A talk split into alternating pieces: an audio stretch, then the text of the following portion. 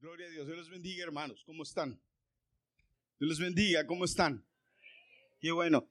Queremos invitarle a pastor, especialmente quiero invitarles a todos a que se conecten a los estudios los, los domingos, por favor. A todos los estudios.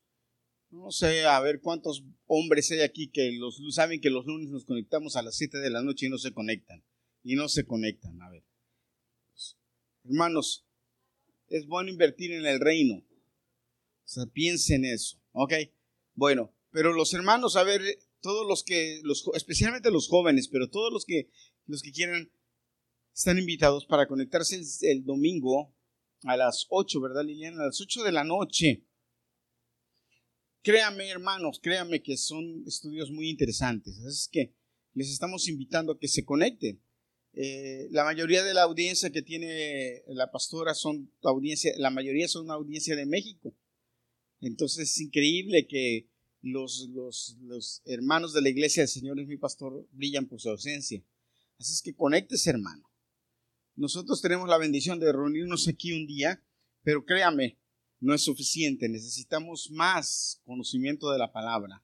Porque mientras más conocimiento haya de la palabra, más firme estará y más preparado para lo que viene. ¿Qué es lo que viene? Bueno. Bueno. Se lo dejo así en tres puntos suspensivos, lo que viene. Amén. Bueno, gloria a Dios. Así es que ya sabe. ¿Cuántos están contentos en esta, en esta tarde? Vamos a hablar un poquito de la palabra de Dios. Gloria a Dios, qué bueno que estás aquí. Vamos a estar hablando estos, estos domingos que vienen yo me atrevería a decir que estos meses que vienen, acerca de las epístolas. Voy a estar predicándoles de las epístolas. las epístolas, y la mayoría de las epístolas son epístolas de Pablo. Ahora, ¿qué importancia tienen las epístolas? hermanos, las epístolas, yo, yo soy de los que creo, y la Biblia y los historiadores hablan, de que Pablo fue un hombre escogido por el Señor para delinear delinear el Evangelio de Jesús. La historia nos cuenta quién era Pablo. La mayoría, ¿Por qué hablo de Pablo? Porque la mayoría de las cartas son cartas de Pablo. Hay dos cartas generales, hay cartas personales y hay cartas dirigidas a regiones. Por ejemplo, hoy vamos a empezar a predicar acerca de Romanos la carta a los romanos que escribió Pablo. Ahora es muy interesante ver que Pablo les escribe a los romanos, pero Pablo no fue el fundador de la iglesia de los romanos.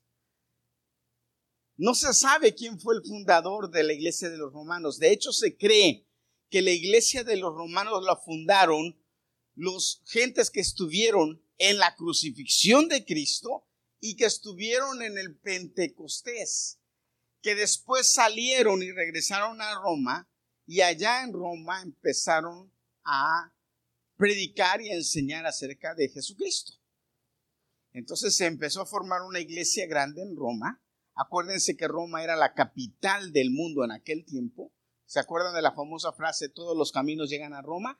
Bueno, eso era porque era verdad. Todos los caminos salían de Roma y llegaban a Roma, porque los romanos fueron los que, hicieron los caminos, los inventores de las carreteras fueron los romanos, porque eso les ayudaba a conquistar las tierras y les daba acceso a que sus carros, que ellos eran los que mejores carros de, los primeros los egipcios, pero después ellos les ganaron, carros de carreras, de, perdón, de, guerra, eh, eh, los necesitaban para poder transitar y llegar a los lugares donde tenía que conquistar. Entonces Roma era la capital y ahí en esa capital había una iglesia muy poderosa, muy fuerte, eh, constituida por judíos que habían salido de Jerusalén, que vivían ahora en Roma, pero también muchos romanos y mucha gente de, muchos lugares en donde se reunían ahí para adorar y predicar y, alabar a Jesucristo. Amén. Entonces la carta de, los romanos le escribe Pablo y les habla acerca de muchas cosas. Hoy vamos a empezar a hablar, repito esto, pero el Romanos es una carta que habla eh, generalmente de la gracia de Dios. Hoy vamos a ver qué es la gracia. ¿Qué es la gracia? Qué bendición tener la gracia. Ok, entonces Pablo eh, fue un hombre que el Señor usó para delinear la mayoría de lo que nosotros hoy creemos como cristianos, para enseñarnos la diferencia entre el judaísmo, las otras religiones, y lo que es el cristianismo realmente. Pablo, el Señor lo usó para que nosotros tuviera, pudiéramos tener una ventana acerca de lo que realmente Jesús enseñó y confirmar lo que Jesús había enseñado. Claro, siempre pensando que Pablo estaba lleno del Espíritu Santo de Dios. O sea que no era él nada más, sino que estaba lleno del Espíritu Santo de Dios. Pero recordemos que Pablo era un hombre de conocimiento, un hombre que había ido a la universidad y que se había graduado con, los mejores honores en las mejores universidades de aquel tiempo. Amén. Pablo estuvo en la universidad como decir hoy Harvard o decir hoy Princeton o decir, eh, eh, eh, ¿qué otra universidad? De, ¿Perdón? De las mejores universidades. Pablo es, era un hombre de estos. Además, acuérdense, él presumía de ser judío, fariseo, de lo mejor que había, pero también romano por nacimiento y él presumía de todo eso, pero al final, en uno de sus tratados, en una de sus cartas, él dice, y todo lo tengo por basura, por Cristo. Gloria a Dios. Pero es muy importante entender todo lo que Pablo habla y enseña acerca de el evangelio de Jesucristo. Amén. Amén. Entonces vamos a ver hoy, no me avergüenzo del evangelio. Romanos 1.16 dice, no me avergüenzo del Evangelio porque es poder de Dios para salvación a todo el que cree. Es una declaración muy bonita, pero es una declaración muy importante y es una declaración muy buena. Hay personas que se avergüenzan de todo. Hay, ustedes se han encontrado con personas y han visto personas que todo les da pena. Yo acabamos de regresar de México y yo tengo una sobrina que, que todo le daba pena sobrina de mi esposa, porque es mi sobrina también. Todo le daba pena. Y lo, entonces los demás primos me decían, tío, canta, porque cuando yo cantaba ella, ella quería ser de esos, de esas tortugas que meten la cabeza en la concha, porque todo les da pena. Y entonces me ponía a cantar y ella riendo. Se jugaba ping pong y cuando jugaba ping pong gritaba o hacía algo y ella hasta se agachaba así de la pena, pena ajena le daba. Hay personas que les da pena todo. Pero hay personas también que no solamente son penosas, sino que les dan pena ciertas cosas y, son así. Por ejemplo, ¿cuántos, ¿a cuántos jóvenes les da pena llevar a su mamá a la escuela? Hay jóvenes que, dicen, no, no, no, mamá, no vayas a la escuela, porque me da pena que te vean en la escuela. Hay jóvenes que son así. Y les da pena que sus papás vayan a la escuela. Hay jóvenes que les da pena a la familia. Hay otros jóvenes que se pasan, que no les da pena nada, son bien sinvergüenzas. ¿Mm? Pero hay mucha gente que le da pena las cosas, que son penosos, que son vergonzosos, que son gente que pasan trabajo porque les da pena, les da pena hablar, les da pena pedir las cosas. ¿sí?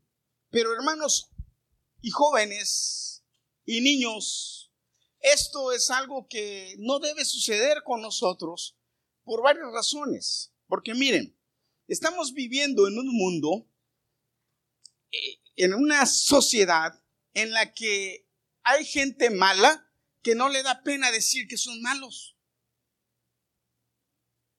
Hay gente mala que no le da pena decir que son malos. Hay gente que hace cosas malas que no le da pena decir que las hacen. Que no le da pena mostrar que las hacen. Y si nosotros, hermanos, que somos buenos y que somos personas o que tratamos de ser bien más bien, no que somos buenos, porque la Biblia dice que no hay bueno ni a un uno, ¿verdad? Amén. Me retracto. Que tratamos de hacer bien, ¿por qué entonces nos da pena hacer ciertas cosas?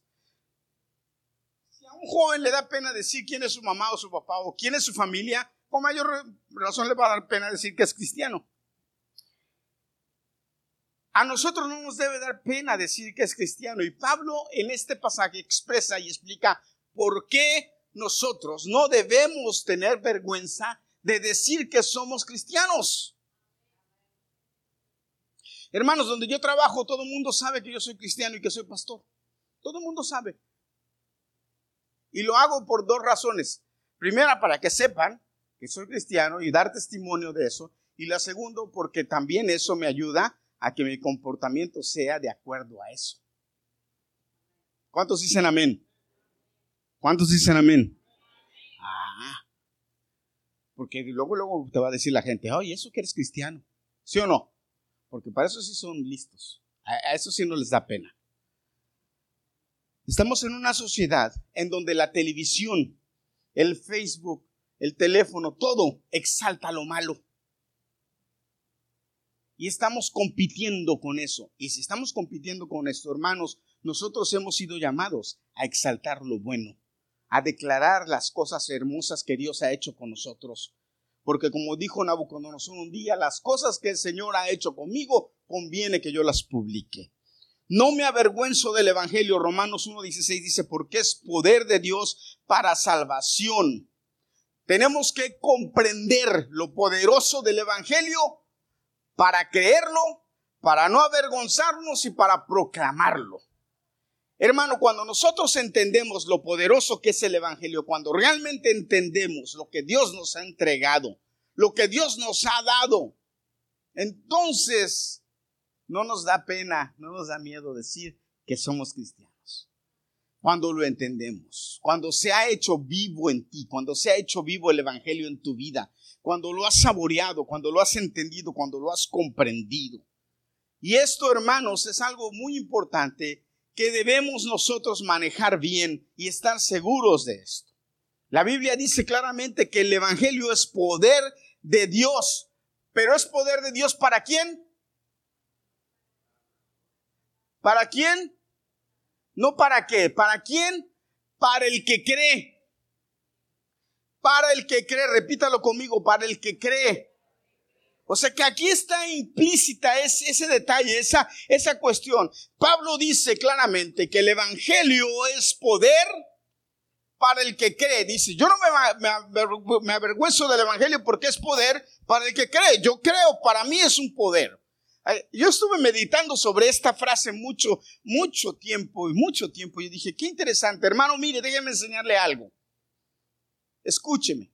Usted y yo somos gentes que creemos, somos entes que nacemos creyendo naturalmente. Los incrédulos se hacen incrédulos, pero nosotros nacemos creyendo. Se lo puedo demostrar, es bien fácil demostrarle esto. Mire, no es cuestión de razonamiento, es algo natural, nacemos con él.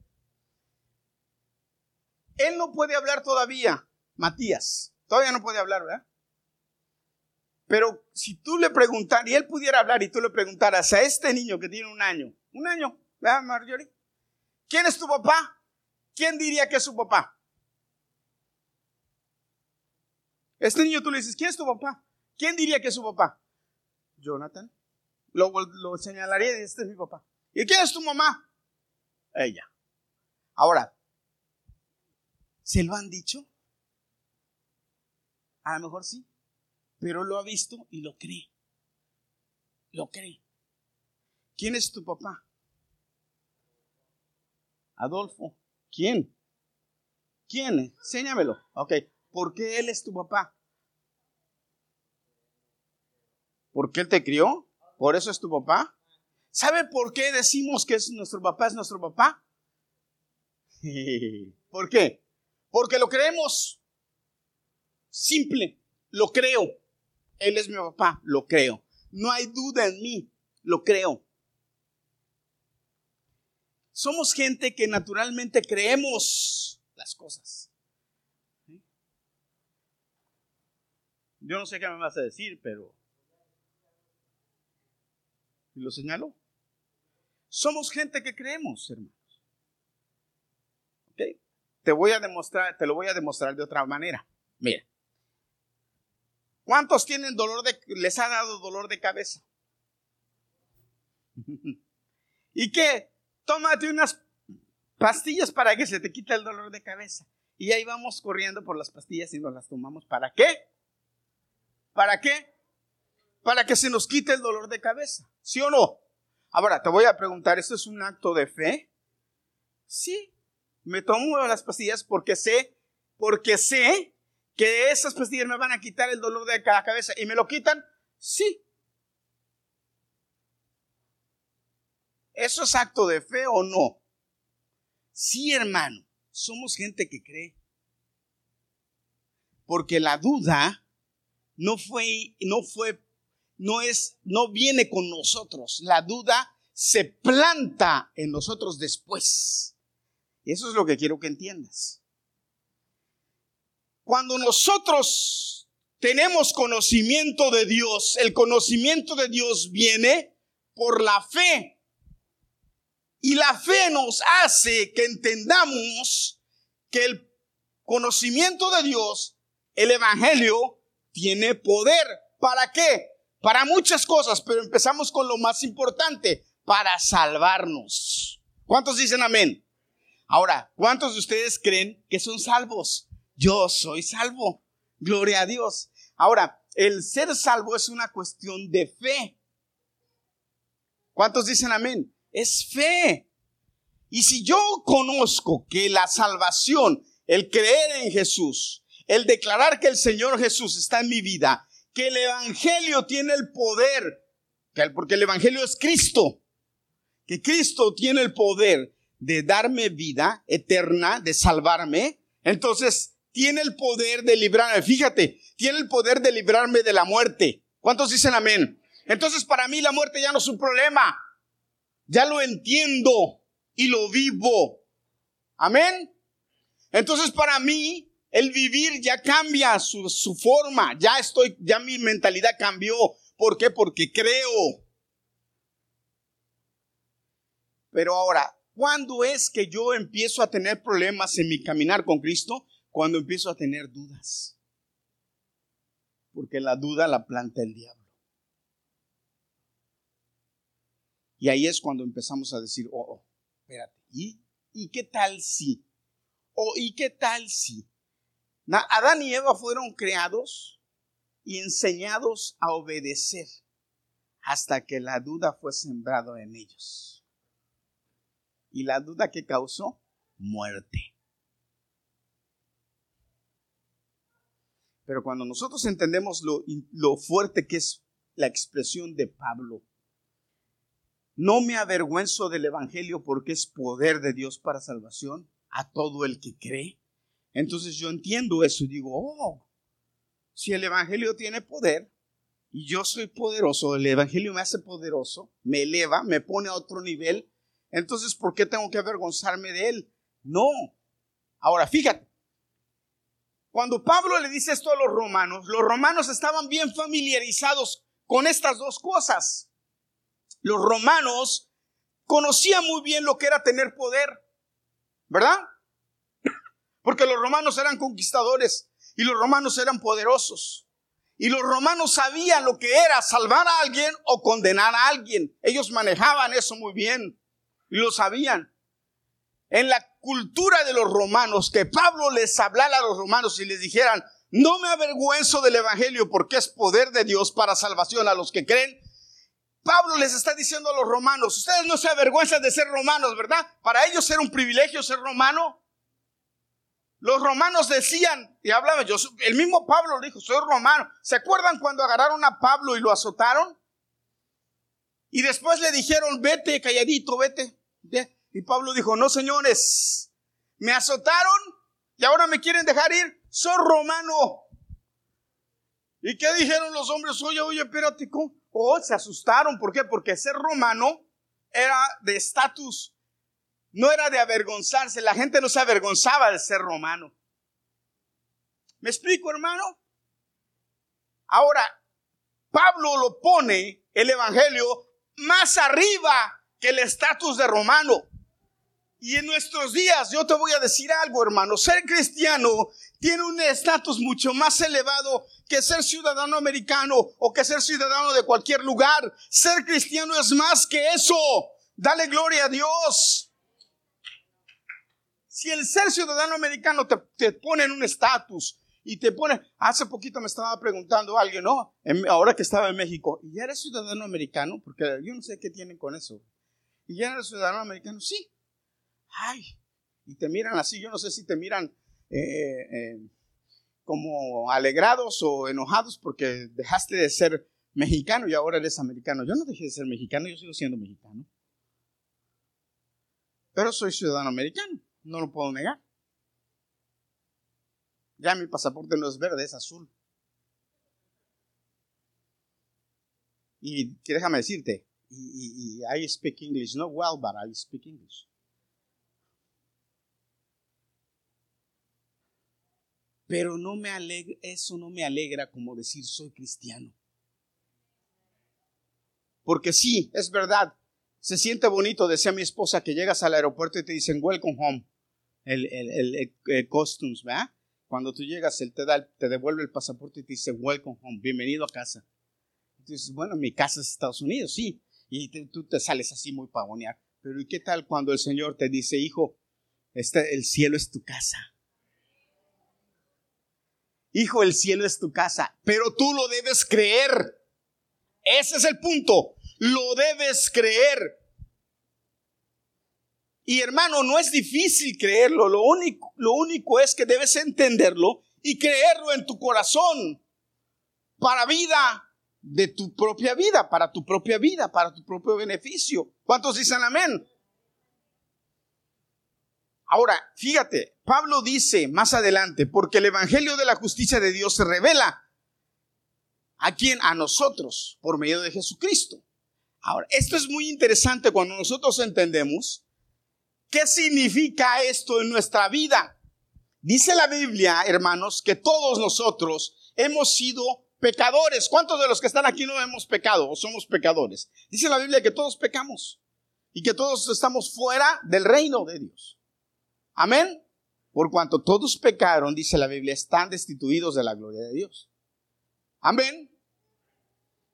Ahora, fíjate, yo no quiero que te pierdas. estoy hablando, ¿sí? De cómo trabaja el Evangelio en tu vida, cómo tú al creer en el Evangelio, ¿sí? Adquieres poder. Escúchame, adquieres poder. Debes entender que tienes el poder, ¿sí? Y que el poder se activa cuando crees y que es importante que tú te mantengas creyendo, porque no es algo que ya creí y ya, es algo que debo creer constantemente en mi vida, para que funcione constantemente en mi vida, para que tenga función constantemente en mi vida, todos los días de mi vida. Es como el matrimonio. Yo me casé y decidí amar a mi esposa, pero no decidí amarla 25 años atrás sino decidí amarla todos los días y todos los días la amo y todos los días sigo amándola. Me voy a meter el problema el día en que ya no la, ame. No, tengo que amarla todos los días. ¿Cuántos dicen amén? Eso es así, ¿me, explico hermano? El Evangelio es igual. Tengo que creer en el Evangelio todos los días y tengo que entender todos los días que el Evangelio es poder y que me da poder para poder ser salvo y para muchas cosas más. Así es como funciona. Amén. Amén. Ahora, mira, todos estamos condenados. Pero cuando yo creo en Jesucristo y en su muerte en la cruz, en el Evangelio, que es poder, yo, yo creo en eso. Entonces se convierte en poder. Y ya ese poder, automáticamente, fíjate, automáticamente me hace a mí libre del pecado. Ya no soy pecador. El hecho de creer me pone en otro nivel. No es como si, oh, pequé, pero yo, ok, eh, pecaste, pero ya eh, eh, tu pecado no cuenta. No. Dios me considera como que nunca pequé. Eso es lo bonito de eso. ¿Me explico? No es como cuando alguien te dice, ok, te perdono, no importa, pero de repente te mira y tú sabes que te mira como acordándose de lo que le hiciste. No, no, no, no, no. La Biblia dice, escúchame hermano, la Biblia dice que Él toma nuestros pecados y los arroja a lo profundo de la mar y nunca más se vuelve a acordar de ellos. O sea, Él te trata como si tú nunca hubieras pecado. ¿Acaso no es poderoso eso? Claro, hermano. Claro que es poderoso. Es muy importante que nosotros entendamos esto, porque eso es lo que nos justifica y lo que nos hace estar al nivel de Cristo. ¿Cuántos dicen amén? Nos eleva y nos hace entender el poder tan grande que tiene el Evangelio con nosotros. Porque de esta manera podemos enseñarle a la gente que en Cristo hay esperanza, que Cristo es la solución a su situación. Cuando lo creemos, cuando lo vivimos, cuando lo experimentamos, cuando de verdad creemos que el Evangelio tiene poder para transformar la vida de los perdidos, porque a eso para eso fuimos llamados, nos transformó a nosotros, somos el ejemplo. Y déjame decirte, si no has sido transformado, déjate transformar, que el Espíritu de Dios tiene poder para transformarte. Solamente tienes que dejarte. Ay, pastor, pero es que sí, el Espíritu de Dios tiene, que, tiene poder para transformarte. Ay, pastor, es que mire, el Espíritu de Dios tiene poder para transformarte. ¿Cuáles son tus debilidades y tus problemas? Todavía hay, sí, porque dice la Biblia que somos, somos, a mí me encanta esa canción, somos, somos vasijas en manos del alfarero. ¿Saben lo que son las vasijas en manos del alfarero? Eso somos. Señor, moldéame, transfórmame. Y cuando el alfarero mete la mano en la vasija, en la tierra, esa vasija es, es golpeada muchas veces. Un día yo voy a traer, voy a ver si consigo una, una vasija para ver que vean cómo se hacen las vasijas. Se reciben golpes. Las mejores vasijas son golpeadas. ¿Saben? Las mejores vasijas son golpeadas en el suelo para sacarle las burbujas. ¿Me, me explico de lo que les digo? Miren, agarran el barro, perdón, el alfarero agarra el barro y lo empieza a amasar, amasar, amasar, amasar, amasar. Pero uno de los procesos de amasarlo, porque el amasar es como dar cariño, ¿verdad? Liliana se ríe porque ella amasa masa, valga la redundancia. Amasar es dar cariño. Así está, así está el Señor con nosotros, amasándonos. Pero ¿saben qué hace de repente? Con la masa, la agarra en las manos, así. Cuando ve que hay burbujas en la masa que no se han podido salir, porque las burbujas son debilidades. Las burbujas, si él hace la vasija con burbujas, esas burbujas son debilidades en la, en la vasija. esa vasija se puede romper fácil por las burbujas. Entonces él quiere que esas burbujas de aire se vayan y la forma en que lo hace el, alfarero, ¿saben qué es? La sota. ¿Quién va a limpiar hoy? No la agache. La sota. Y no la sota despacio, la sota fuerte. Para que las burbujas se vayan. Si tú y yo necesitamos que Dios nos transforme, a veces necesitamos un golpecito duro, pero sí funciona. Funciona con tu carácter, funciona con tu mentalidad, funciona con tus debilidades, funciona con todo. Pero tienes que dejarte creer que Él puede hacerlo. Dos cosas que me llamaron la atención acerca de creer porque el Evangelio es poder de Dios para el que cree. Y mientras estaba preparando este, yo pensé en dos personas. Una que yo puedo decir que no creyó, pero que al final creyó. No creyó, pero obedeció. Fíjate, no creyó, pero al final obedeció. Y cuando obedeció, entonces creyó y su vida cambió. Y la otra que desde el principio creyó y le pusieron trabas, pero su creer logró que recibiera lo que pidió. Y son dos personas que ustedes a lo mejor ya han oído hablar, yo estoy seguro que ya han oído hablar mucho de ellos, pero yo quiero mencionarlas porque quiero que sepas esto. El Evangelio es poder de Dios para salvación, pero lo creas o no lo creas, es, sigue siendo poderoso. El detalle aquí es que lo vas a utilizar a tu favor o no lo vas a utilizar a tu favor. Te lo voy a poner de otra manera muy sencilla, simple para que lo entiendas, hermano. Jesucristo vino a la tierra a morir y a dar su vida por ti, para darte salvación y para darte poder. La Biblia dice, y recibiréis poder cuando haya venido sobre vosotros el Espíritu Santo. ¿Recibiréis qué? A ver, otra vez. ¿Recibiréis qué? Póngame atención, por favor. Recibiréis poder. Escúchenme. Recibiréis poder. Ahora, fíjate bien lo que te voy a decir. La palabra que usa la Biblia aquí, el Nuevo Testamento, para hablar de este poder, ¿sabes cuál es? ¿Sabes cuál es la palabra que se usa en el original griego? Y recibiréis poder. Dinamita. ¿Saben cuál es la dinamita? ¿Qué hace la dinamita? ¿Qué, es capaz de hacer? Rompe montañas.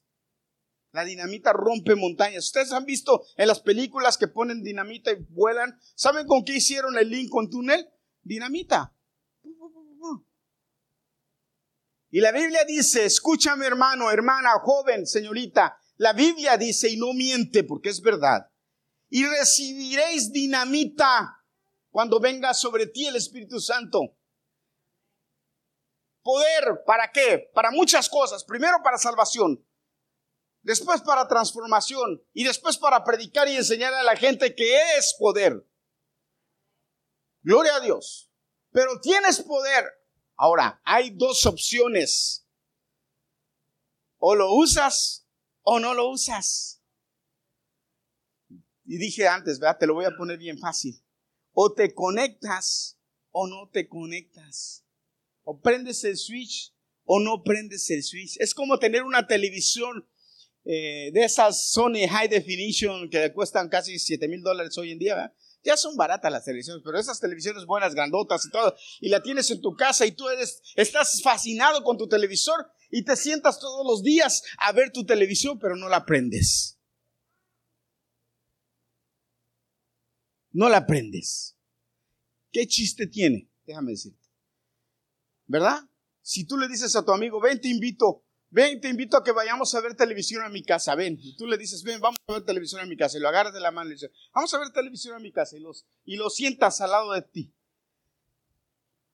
Y lo sientas al lado de ti. Y se ponen a ver el televisor y tu amigo de repente voltea y te dice, pero ¿qué vamos a ver el televisor? ¿Pero qué vamos a ver el televisor? pero ¿qué vamos a ver? Pero el televisor, pero ¿qué programa? No, no, no, no, así, mira. Tu amigo te va a decir, vea que estás loco, estás medio trepanado, ¿sí o no? ¿Sí o no? Es lo mismo con el Evangelio, hermano. Dios te dio un Evangelio de poder. Y no lo usamos. Dice la Biblia bien claro, porque no nos dio un espíritu de cobardía, sino de poder, valor y dominio propio. Hermano, debemos usarlo. Y por eso Pablo dice, porque ese evangelio, si no me avergüenzo, porque es poder de Dios para salvación.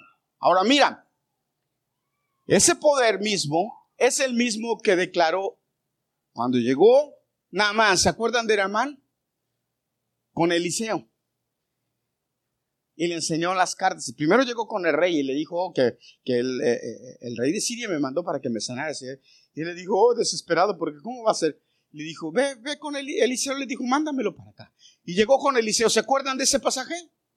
Y Eliseo le dijo, ve y métete al, al, al, al Jordán. ¿Cuántas veces le dijo que se metiera al Jordán? Siete veces. Ahora, ¿ya estaba declarado el poder para sanar? ¿Ya estaba declarado el poder para sanar a Namán? Sí, ya se había dicho la palabra. ¿Y qué hizo la man? Este, lo, ¿qué le pasa a este? No, y no, y no, y no. Pero ¿qué pasó? Hubo alrededor de él quienes sí creyeron y le empezaron a decir, pero mire Señor, vaya, pero mire Señor, vaya, pero fíjate qué enseñanza aquí. Escúchame, porque es la misma enseñanza que tú debes aprender hoy. ¿A cuántos les gusta, les, les gusta tener poder? A ver, de, en serio. ¿A cuántos les gusta el poder? En serio. A mí sí. Pero mira, fíjate. ¿Ok? Señor, si Dios te dijera, el Señor te dijera, mira, te voy a decir que vayas, que te vayas corriendo de aquí a Nueva York tres veces, ida y vuelta, y con eso te voy a sanar. ¿Tú no lo harías? Hermano, ¿sabe que hay gente que hace un montón de cosas con fe que no le resultan en nada? Yo llegué a ver en, México, en la Ciudad de México, gente que se iba de rodillas desde la calzada de Guadalupe como, como digamos, como de aquí a, como de aquí a, no, más, como de aquí a Lincoln Tunnel, de rodillas, de rodillas. Yo las llegué a ver a la gente, porque hacían mandas pidiéndole a Dios cosas. ¿Verdad? Que hay gente que hace eso. ¿Por qué? Porque creemos que tenemos que hacer cosas para Hermano, no tenemos que hacer nada, solamente tenemos que creer. Y ahora la pregunta es, ¿qué es tan difícil creer? ¿Es tan difícil creer? Porque es que la Biblia dice que hasta el creer viene de Dios que lo pone en nosotros. No es difícil pero hay que creer y, ver, eh, poner en acción la fe. Creo, creo. No me avergüenzo. ¿Cómo, ¿Cómo, es una muestra de que realmente creo? Pues no me avergüenzo. No me da pena hablar de Cristo. Mira, Dios te puede sanar. Ok, eh, eh, esta semana pasada estaba trabajando y de repente llegó una muchachita jovencita como de unos, ¿qué serán? 18, 19 años. Que estaba caminando perros, de, las, de, las, de los que caminan perros en Nueva York, que hay muchos, eso ya es un negocio grandísimo en Nueva York. Llevaba como tres o cuatro perros, como cuatro perros llevaba. Pero me llamó la atención algo, que en la pierna izquierda, aquí abajo, tenía tatuada la Santa Muerte. Un tatuaje así largo en la pierna. Y me llamó la atención y, wow. Y le dije, oye, pregunta, le dije, no, quiero ser indiscreto, pero ¿por qué tienes? ¿Por qué le dije la muerte? Me dice, es que yo adoro a la muerte. Le dije, es malo adorar a la muerte. Uy. Me dijo, pero yo no me meto con su religión ni con sus cosas. Le dije, no, pero métete con mi religión y mis cosas. Yo no tengo problema. Métete. Pero es que ¿qué cree en Dios, el dador de la vida? Todo lo contrario de lo que tú crees, la muerte. La muerte es mala. Me dice, ¿quién dice? Bueno, todo el mundo, la humanidad, mira, muerte, muerte, la muerte es mala. No, pero ¿cómo va a ser mala? Lo que pasa es que usted no la conoce, le dije, ni tú tampoco. Por eso la tienes ahí, porque si la conocieras, miedo te diera.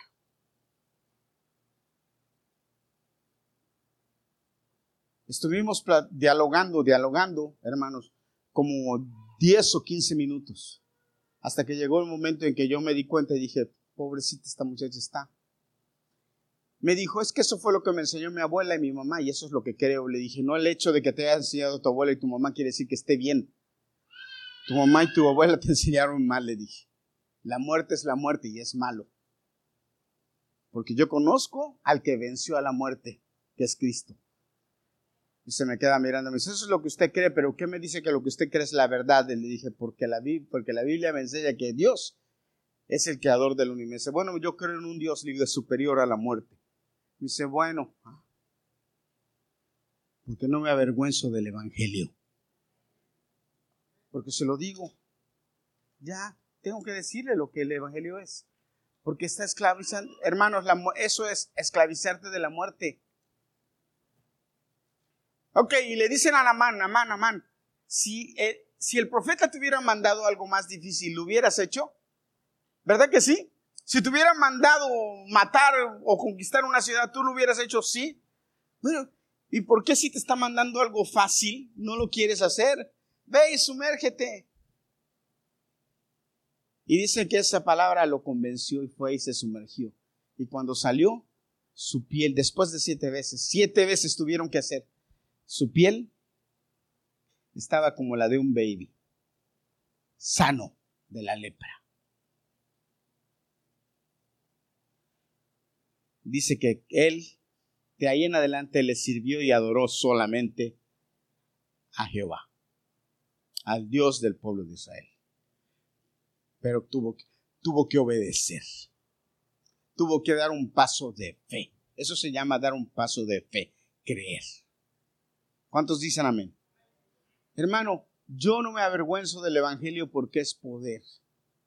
Usted en estos días en donde se enseña y se habla y se pregona el mal a carta abierta, usted y yo debemos ser personas que no nos debemos avergonzar del Evangelio de Cristo y declarar que Cristo es la, respuesta y que Cristo es la verdad y que Cristo es la solución y que Cristo es el único que puede darnos vida y esperanza. Cristo debe ser una constante en nuestras vidas, diario, a cada momento, y con seguridad debemos declarar el Evangelio en nuestras vidas y vivir de acuerdo a Él, porque es poder. Y si vivimos de acuerdo a esto, hermanos, vamos a ver los resultados del poder en nuestra vida, en nuestro diario vivir. Los vamos a ver porque estoy seguro que se han manifestado en nuestras vidas y a veces las pasamos desapercibidas, no nos damos cuenta, pero las vamos a ver. ¿Y sabe para qué las vamos a ver? Para poder decir a la gente, ¿ves esto? Es porque la mano de Dios está conmigo. ¿Ves esto? Es porque el Evangelio es verdadero, está aquí. ¿Ves esto? Y vamos a dar testimonio, pero tenemos que vivirlo seguros de que es poder de Dios para nuestras vidas.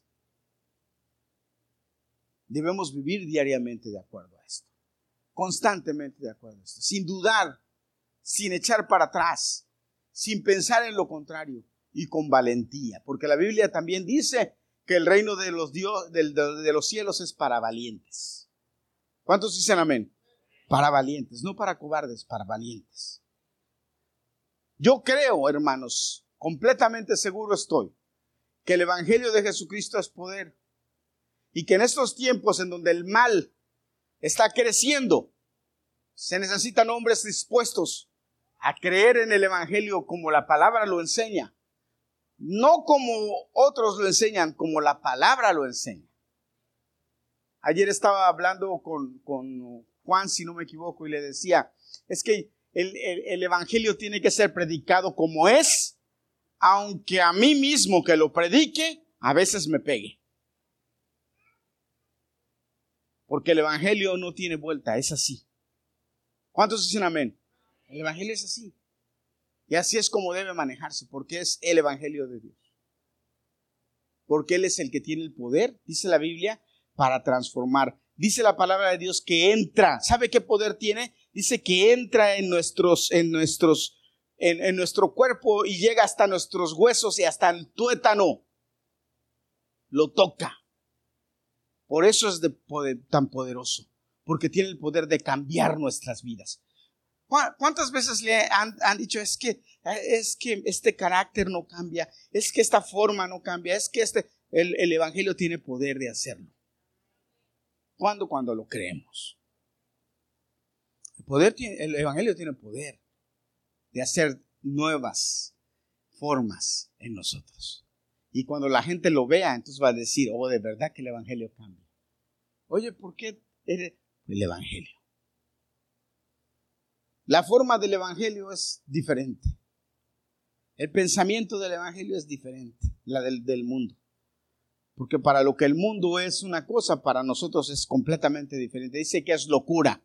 Sí. Pero el Evangelio nos hace ser así. ¿Cuántos dicen amén? Gloria a Dios. Amén. ¿Cuántos no se avergüenzan del Evangelio entonces? Yo no me avergüenzo del Evangelio. ¿Cuántos? ¿Eh? Cuando alguien se encuentre alrededor de ustedes, ¿qué le va a decir, hermano? Háblele del Evangelio, háblele de Cristo, dígale, porque el Evangelio de Dios. Cuando alguien le cuente un problema, no le trate de dar una solución usted, ah, mi, háblele del Evangelio, que es el que el Evangelio es el que transforma. No su comentario, no su idea, no lo que usted cree, el Evangelio.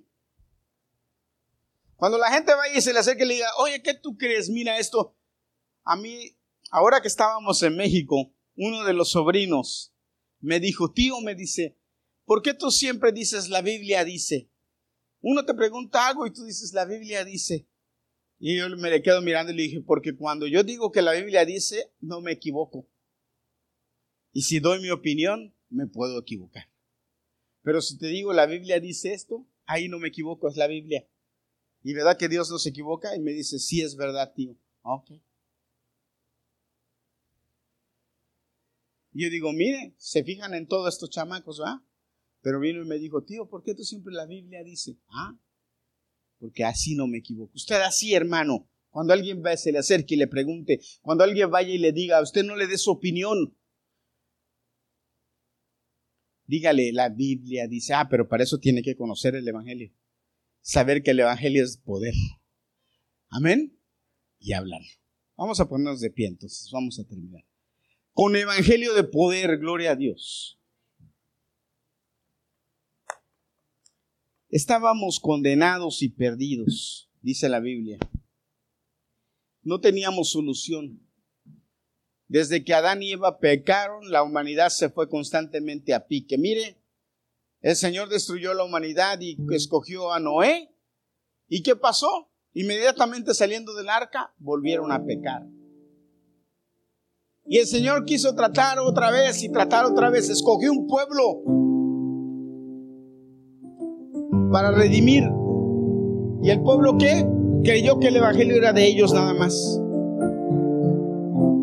Y llegó Jesús le dijo, no, el Evangelio es para el mundo. Y tuvo que dar su vida por nosotros. Y esa muerte es la que produce vida en nosotros y nos da poder.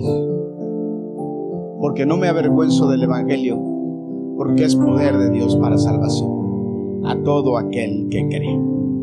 Romanos 1.16. A ver, repítalo, porque no me avergüenzo del Evangelio, porque es poder de Dios para salvación, para todo aquel que cree. Ahí está, ¿verdad? Para todo aquel que cree. ¿Cuántos creen? Levanta tus manos para recibir. ¿Cuántos creen que cuando le, decimos levanta tus manos para recibir bendición, recibe bendición? Hermano, no lo digo yo, lo dice la palabra. Así es que póngase y reciba bendición. Amén. Póngase y reciba bendición.